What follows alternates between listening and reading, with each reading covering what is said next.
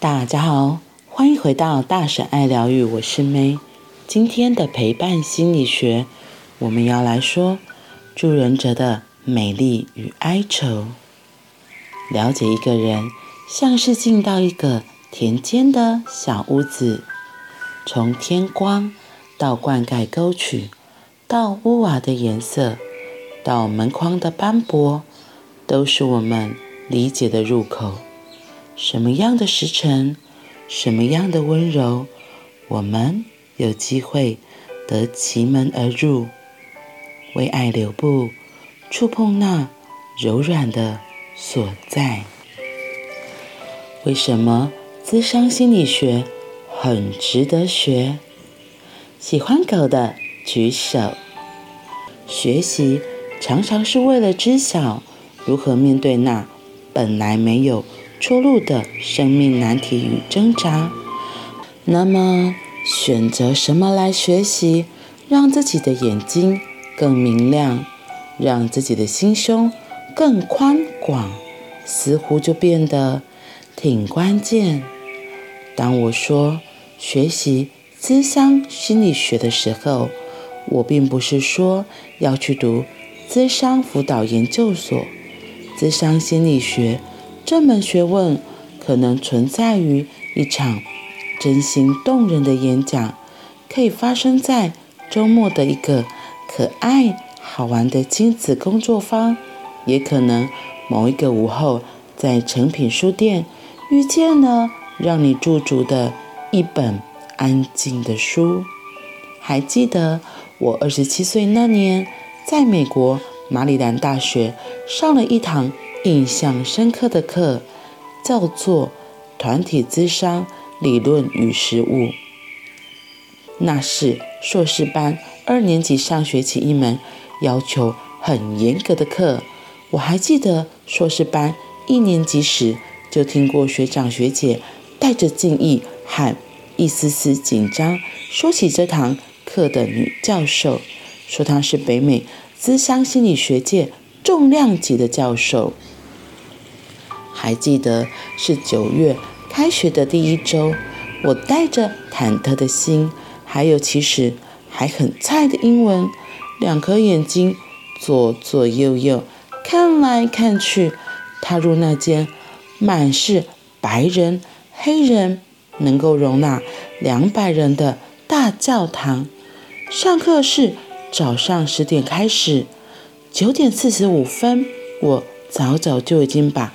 自己安放在第七排边边，一个看似比较安全、不会被教授叫起来问问题的角落位置。钟响，那时候教育学院的上课钟正好就是台湾垃圾车的音乐声，硬底鞋跟声从挑高的长来传来，咚咚。的预告来到，声音。一位剪了利落短发的女教授，带着高瘦的身子走进教室，在回音很清楚的大教室里，她一开口就忽然没有脉络、没有前后文的这样问了现场的同学们：“喜欢狗的举手。”哇，大概有。一百二十几个同学举手，有白人，有黑人，有西班牙裔，还有全班唯一的亚洲人，就是我。我们都好奇又开心的举手，虽然都不知道老师为什么这样问，但是都好开心的，好像摸到了狗狗似的举起了手，而且还带着一抹。单纯可爱的微笑。喜欢猫的举手。呵呵，大概有五十几位同学，非常坚定又快速的，像是表明清澈，像是表明清晰强烈偏好的举起了手。哇，都很明显是爱猫人士。从窗口洒落的阳光照在他们。或他们的脸上，不知道为什么，我好像看见举手的同学们脸上、手上似乎散发出某一种相似的气质。短发女教授停顿了三秒钟，小小的接着问：“有喜欢狗、有喜欢猫的，请举手。”嗯，群同学歪着头想了一下。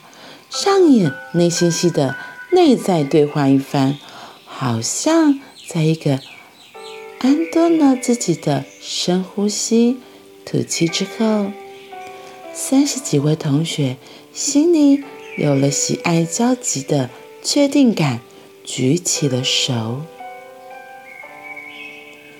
教授望向全场，带着君临天下的气势，同时又带着。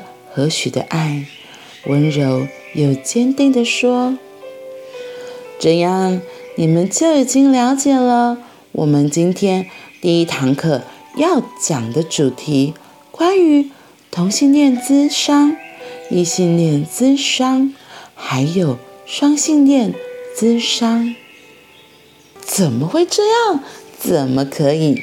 怎么可以用这么浅显易懂的狗和猫？”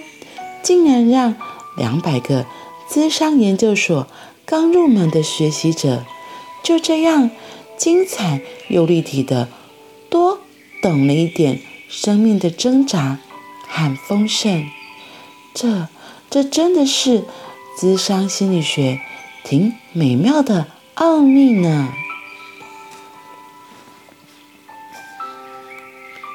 今天我们要来分享的是。为什么咨商心理学很值得学？喜欢狗的举手，喜欢狗的举手。我也是那个喜欢狗的举手。那喜欢猫的呢？又或者是你是喜欢狗和猫？然后后来老师这个女教授她就说，她其实就是在让大家可以停下来想，她用这样子来举例说。同性恋、异性恋，还有双性恋之商。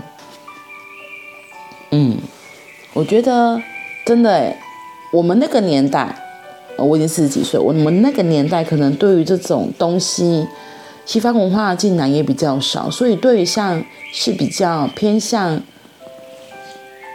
女性化的男同学，或是比较偏向男性化的女同学。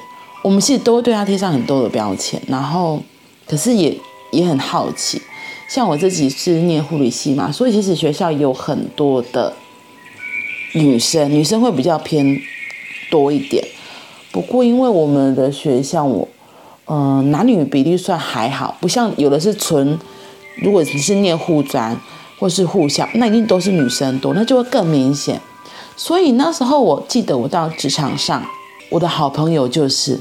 然后那时候我就很讶异，他怎么会喜欢同性？就是他交往的也是同性。然后我就想说，为什么啊？为什么他会喜欢同性？我们不应该就是喜欢异性吗？我自己有很多的点点圈圈呐。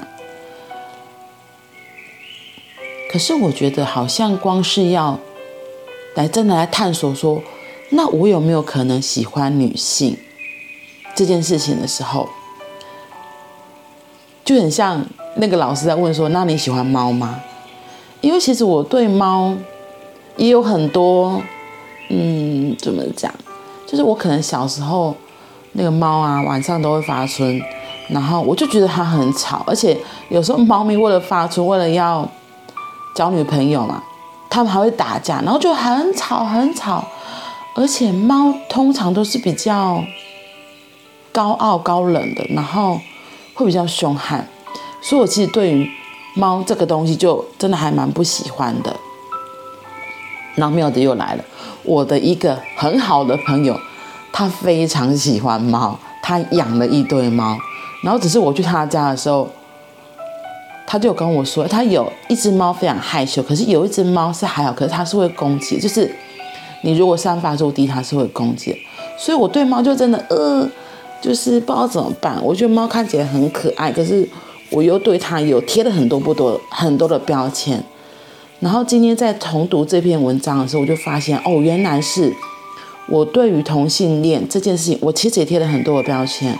从小到大，我在传统的家庭长大，就会觉得男生就是喜欢男生，女生就是喜欢女生啊。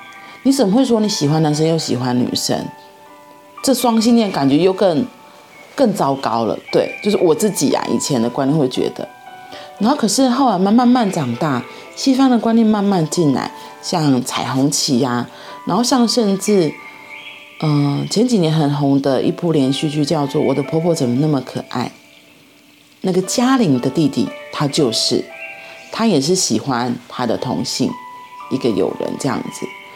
然后我就发现这样的哦，还有像很久之前最早之前的李安导演的作品《断背山》，这些都是打破我们很多很多的观念，然后打破我们对于这些东西的一些成见。不过。像那个女教授最后问的：“你喜欢猫又喜欢狗的举手。”哇！所以这就很像他在问：“对啊，那你是喜欢男生还是喜欢女生？”因为真的也有不少人也有可能，就是他其实喜欢男性，他也喜欢女性的。嗯，那个老师用这样。很简单的例子，来让我们可以看到，其实生命的探索有很多很多的可能。然后对我自己而言，我是一个很好奇的人，好奇的人用好奇的眼光，真的只是单纯，就像孩子一样好奇的眼光，我觉得比较容易可以陪伴到一个人。也可以跟一个人好好的在一起。你不是带着你的所谓的成见，带着所谓的你自己既有的观念去问问题的时候，比较能够踏触到别人的心。也像这一篇文章前面开始说到的，